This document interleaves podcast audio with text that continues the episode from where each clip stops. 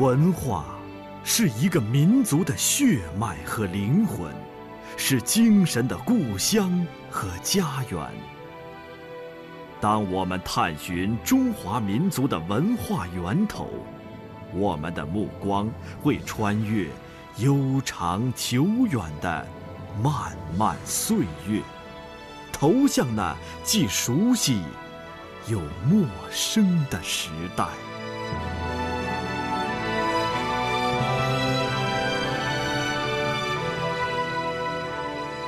中华文化探源系列节目《回望先秦》，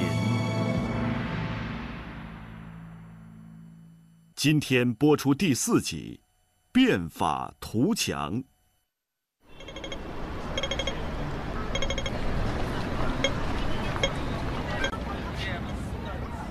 香港中环终审法院大楼。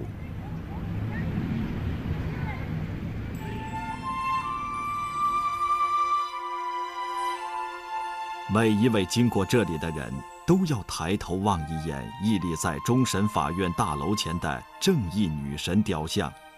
这位叫做泰美斯的希腊女神，一手拿着天平，一手握着宝剑。人们对她的诠释是：有宝剑而无天平，不过是暴力；有天平而无宝剑，只是有名无实的正义。二者相依相辅。法律才能完全得以实行。历史总是惊人的相似，与战国时期秦国的变法到统一六国差不多同时代，古希腊城邦国家走完了民主政体的改革旅程，古罗马正迈步在共和国前期的政治改革阶段，他们不约而同地选择了一个强有力的武器——法治。今天香港的法治既得益于西方的文明，更凝聚着东方的智慧。如果我们回到战国时代，也是如中环这样的闹市，在秦国国都的南门外集市，也许你会看到现实中的泰美斯。不过，他有一个中国人更为熟悉的名字——商鞅。谁能把这个木头搬到北门？上十斤，嚯，十斤来，这这真的假的？信不信？我才不信呢！上五十斤，嚯，五十斤呢？五十这么多，多了就不行了。我我我来，嘿，起，上。商鞅立木取信的故事在中国家喻户晓，言而有信。他的变法主张得到了有效的推行。这个故事发生在战国时期的秦国，尽管与后来统一六国的大秦帝国一脉相承，但从春秋时代开始，秦国一直是一个比较羸弱的国家。直到商鞅在这里实行了变法，秦国才逐步崛起。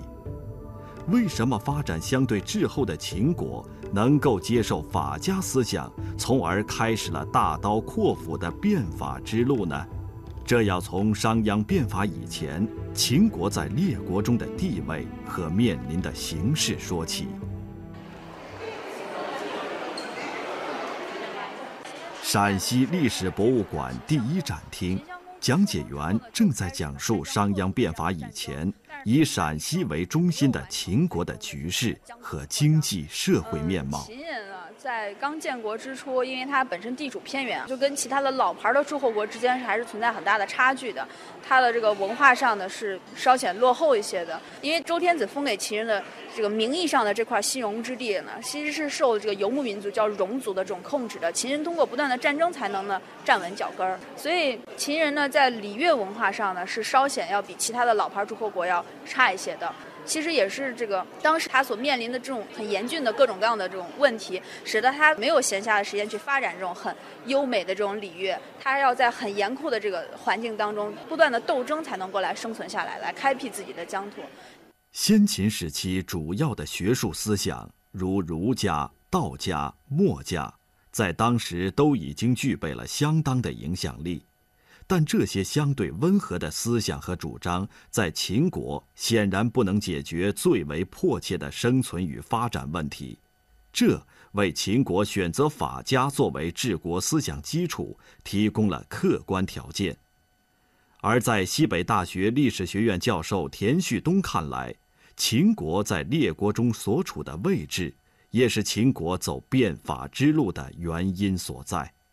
早期的秦呢，从立国以后呢，他一直呢想往东边发展，就是一直呢就受阻于中原地区的各大诸侯国，他过不去，所以他一直呢就想呃发愤图强，自己先强大起来。所以在秦孝公的时候，开始用商鞅变法，是一个很大的转折点。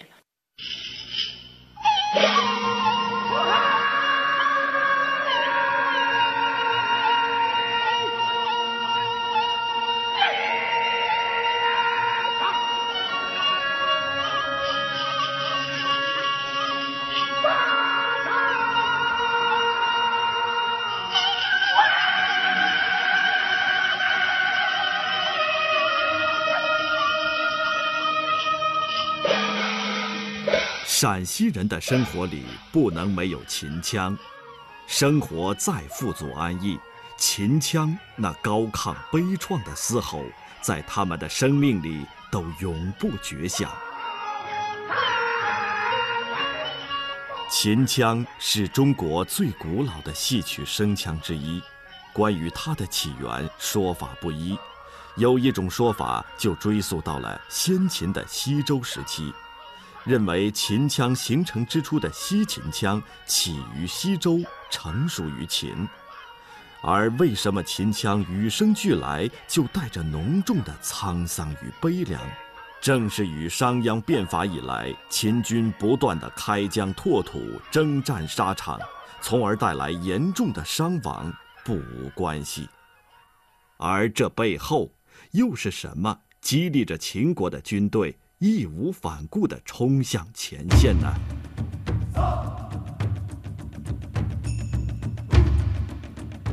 秦始皇兵马俑被称为世界第八大奇迹，它为世人再现了秦始皇禁卫军的威武形象与雄浑气势。仔细观察兵马俑，你会发现一个奇怪的现象：秦俑都没有戴头盔。身上的甲胄也很简陋。秦始皇兵马俑博物馆的讲解员道出了这背后的缘由。就是你看电影里边哈，他们会穿着特别厚的铠甲，然后戴着头盔，但是他们埋进去的没有戴盔甲，是因为他们那个制度是这样子的，呃，并不是说你是大将军，然后你的儿子也会加功进爵的，不是这样子的，不是世袭的，是要靠实力的。你有能力了，你就可以从一个普通的老百姓。上升为下级军力啊，然后中级军力呀，再到将军，是靠你的实力的。所以他们是打仗，不仅是为了国家打，而是为了自己打。因为盔甲很重，头盔很重，很臃肿的到战场上去，根本就发挥不了自己的水平。所以他们秦人上战场一般都是脱了衣服，光着膀子，然后卸了头盔，拿着那个长刀长枪直接上战场。你看，你要是他们的敌人的话，你上战场，啊，这么一群人连死都不怕的，你光这个士气就被撼动了。兵马俑不戴头盔的形象，展现了秦军所向披靡的战斗力。这一点，从田旭东教授对于商鞅变法军功爵制的解读中，也可以得到印证。他有一系列的奖励军功的政策，比如说，他有二十级的军功爵，从低到高，全部都是用军功来体现的。就是说，你在战场上。嗯，杀死了几个敌人，你可以升到哪一级的这个爵位？授爵位的同时，还要授给你土地，授给你一定的人口，授给你房屋。除了耕战政策，法家思想对秦国的贡献还体现在促进社会生产方面。在陕西历史博物馆进一步观察兵马俑出土文物的细部特征，更为真实的历史。再一次浮现在眼前。秦这个兵马俑随葬坑这个区域当中的陶俑的数量呢，会达到有八千件左右。这么庞大的一个军制，而且每一个陶俑都这么精细的来制作起来，它是一个很严格，而且一个很困难的一个管理的问题。怎么来管理这些庞数量庞大的这些工匠，而且呢，还对他们的质量有所保证？其实，在这些陶俑的身上一些比较隐蔽的地方，比如说呢，它的领口啊、袖口啊，或者衣襟的侧面呢，呃，我们发现了一些名字的。这些名字呢，都是工匠的名字。在当时呢，秦人呢以法律严苛而著称，而这条法律呢就叫“物勒功名，以考其成”。每一件为国家来制作的这个器物上的工匠呢，都要把你的名字呢标注好。这样子呢，一旦呢在检查的时候呢，或者在使用的时候呢，发现了质量的问题，是直接可以找到这个责任人的。所以这些工匠呢，其实也是不得不更加认真和小心的呢，去呢完成每一项呢国家来交代的这样子的任务。呃，所以呢，我们才能够在今天看到这样大量很精美的艺术品。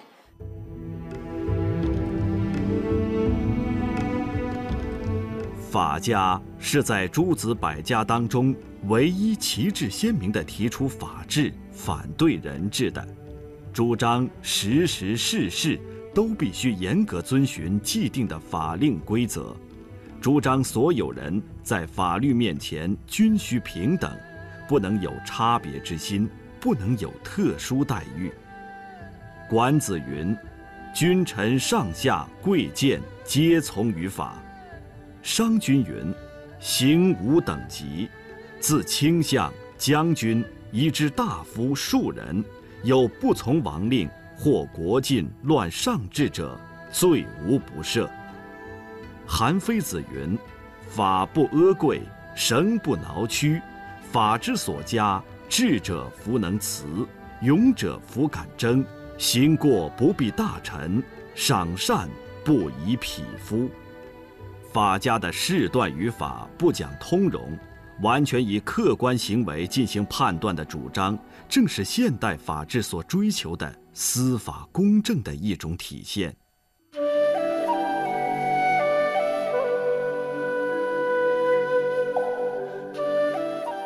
百家争鸣，群星灿烂，盛况空前。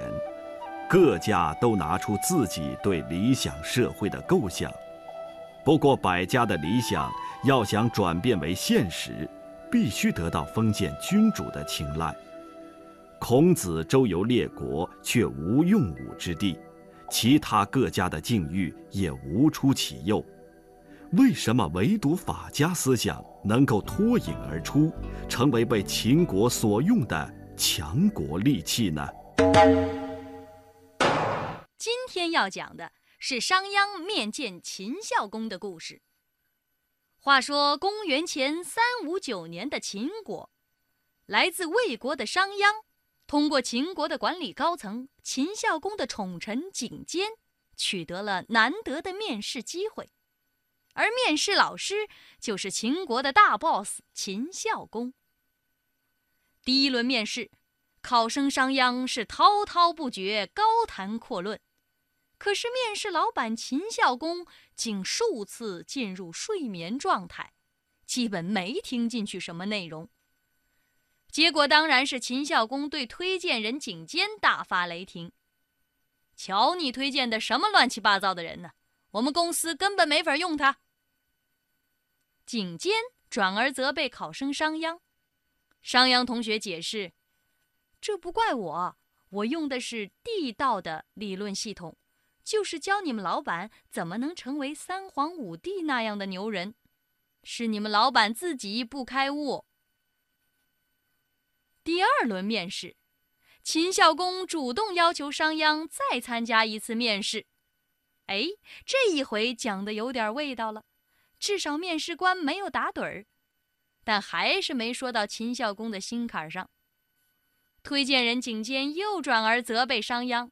商鞅说：“我这回的应试理论可是王道啊，就是教老板怎么能成为汤武那样的圣明天子。看来还是不合他的胃口，要不我申请再来一次面试机会吧。”出乎意料的是。最后一轮面试延续了好几天，但秦孝公并不觉得很长，他甚至从面试官席位上下来，和考生是促膝谈心。这次面试之后，商鞅马上就被委以重任。后来，商鞅同学跟推荐人景监道出了奥秘。他解释说：“前面几轮面试，我给你们老板讲的都是长远规划，讲地道，这见效时间得以百年为单位；讲王道，那也不是有生之年能够实现的。所以你们老板就很不耐烦地说：‘商鞅同学啊，你提出的长远规划都不符合本公司的战略企图。本公司喜欢短线操作。’”最好能有让我们秦国短期内做大做强的方案，所以我就根据贵公司的愿景改变了策略，抛出强国之术，也就是霸道。哎，你们老板马上就来了精神。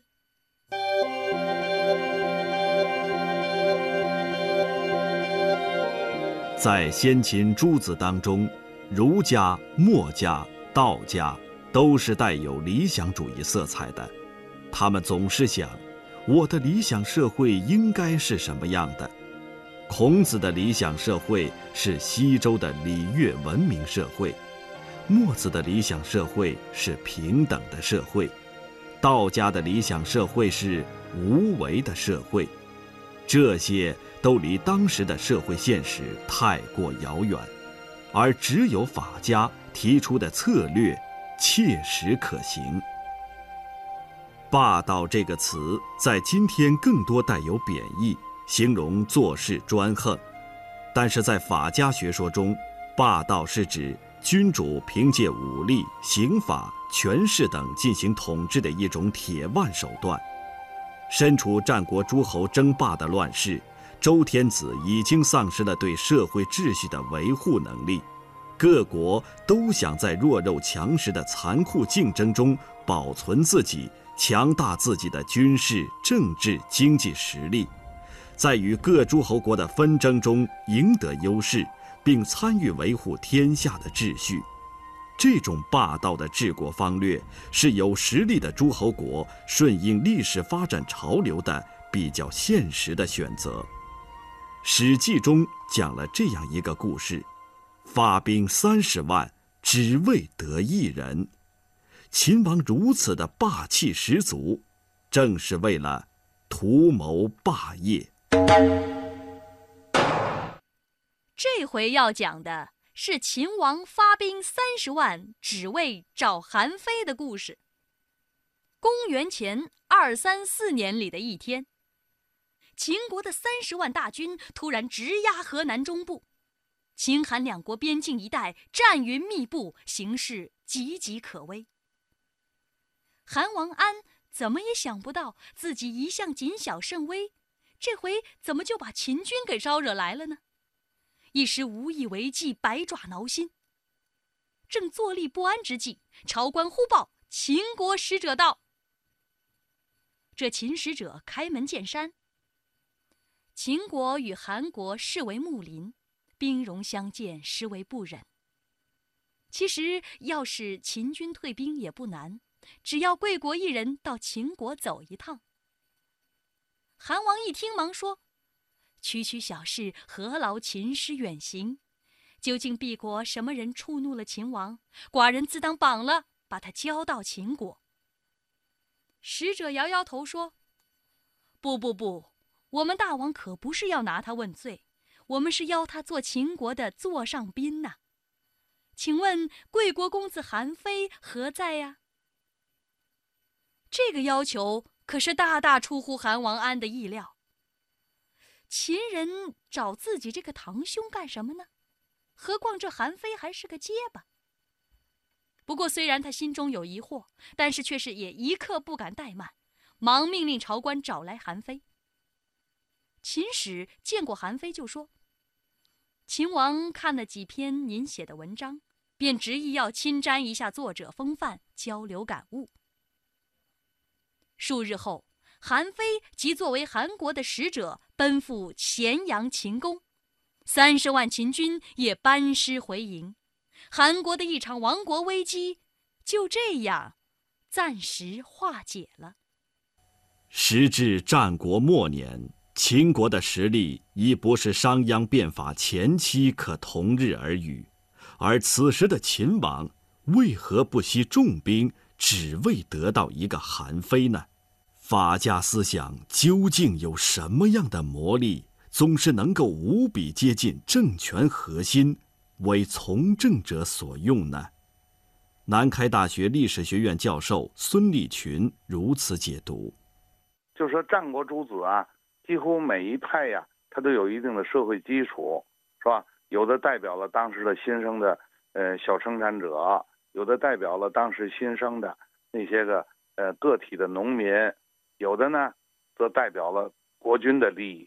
法家的特点就是，他们一心一意的，就是为国君勾勒一个他们理想的这个专制社会。他们把这个君主的这种权利啊，奉为至上。为了维护君主的权利啊，我觉得他是不择手段的。他们不仅牺牲了呃人民的根本利益，也使得思想家个人呃放弃了个人的追求，只有国君。最后呢，他们的结局往往是悲剧性的，所以我有的时候说他们是画地为牢，作茧自缚。法家的最终目的是确保君主的统治地位和对社会的控制，严刑峻法，处处森严，草民畏之如虎，给社会带来了极大的压力。而法家亮出的也是一把双刃剑，荡平了天下。也刺伤了自己。法家的最重要的两个代表人物商鞅和韩非，都是因坚持变法而死于非命。尽管后人多认为法家做法自毙，不过也有学者认为，严刑峻法是为特定历史时期的非常之法。当时的秦国民风强悍尚武，不知畏惧，欲使民畏法。轻罪重罚，在当时也是一种有效的手段。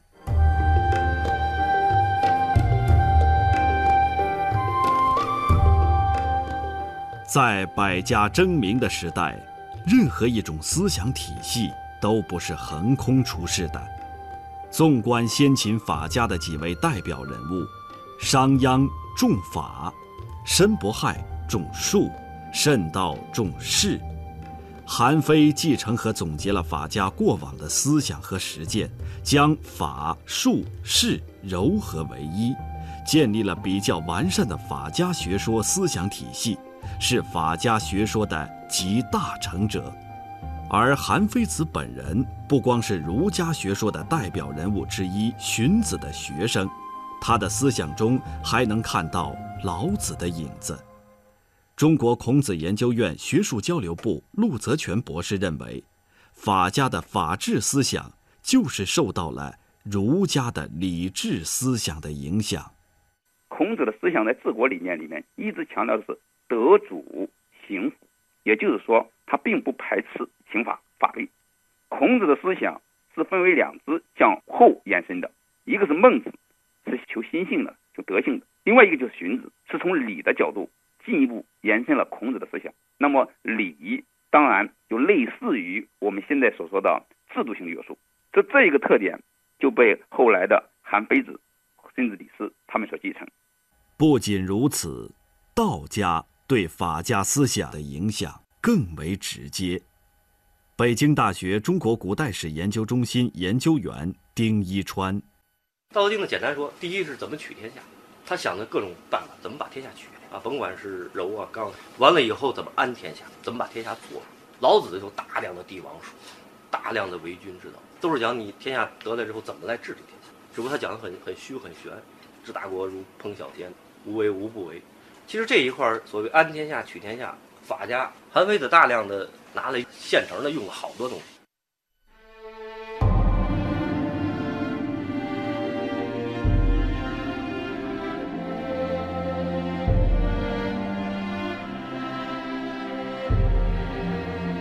先秦诸子各自怀着济世主张，在争鸣中各领风骚，相互较量。但唯有法家真正从实践的高度参与了当时社会的政治改良运动。从这个意义上说，法家获得了成功，在百家中脱颖而出，完成了历史使命。可是法家的残暴、法家的苛政、法家的那些不近人情、残忍至极的行为，对当时以及后世也产生了很多负面影响。可惜的是，法家的谋士没有看到这一点。他们矢志不渝地坚持着心中的理想，并为此付出了血的代价。